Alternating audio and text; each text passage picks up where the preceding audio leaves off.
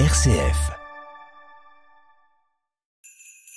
RCF vous présente son calendrier de l'Avent sonore, Aventure de Noël. J-3 avant Noël, c'est le 22. C'est une annonce qui nous avait laissé sans voix. Une amie de ma grand-mère venait de décéder du Covid-19 à l'âge de 96 ans. Il faut dire qu'autour de la table du réveillon, personne n'était préparé à entendre ça. D'ailleurs, personne n'était vraiment préparé à être là. Exception cette année, le réveillon avait été préparé au dernier moment, car j'avais eu l'idée saugrenue d'inviter des membres de la famille que nous n'avions pas vus depuis une décennie. Idée qui m'avait d'ailleurs valu 7 heures d'autoroute dans une Smart Fortwo remplie à bord pour aller rejoindre une maison de famille ancienne, presque oubliée.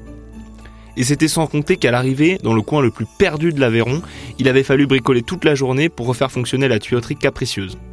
Ce décès de dernière minute nous apparaissait donc comme une épreuve supplémentaire dans notre quête de réunion familiale. La fin des festivités s'annonçait compliquée. Si chacun voulait avoir une attention réconfortante pour ma grand-mère, la situation ne s'y prêtait pas tellement. Mais c'était sans compter notre maladresse personnelle qui, pour une fois, allait s'avérer utile. En effet, chacun avait prévu des fêtes de Noël sans bien connaître les invités.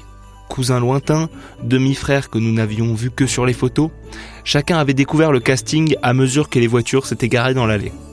Lors des préparations de Noël, il avait donc été compliqué pour beaucoup de trouver des cadeaux assez touchants pour faire plaisir. Et comme personne n'avait voulu s'encombrer d'une quelconque originalité, le pied du sapin apparaissait plutôt comme un banal chéquier impersonnel et triste.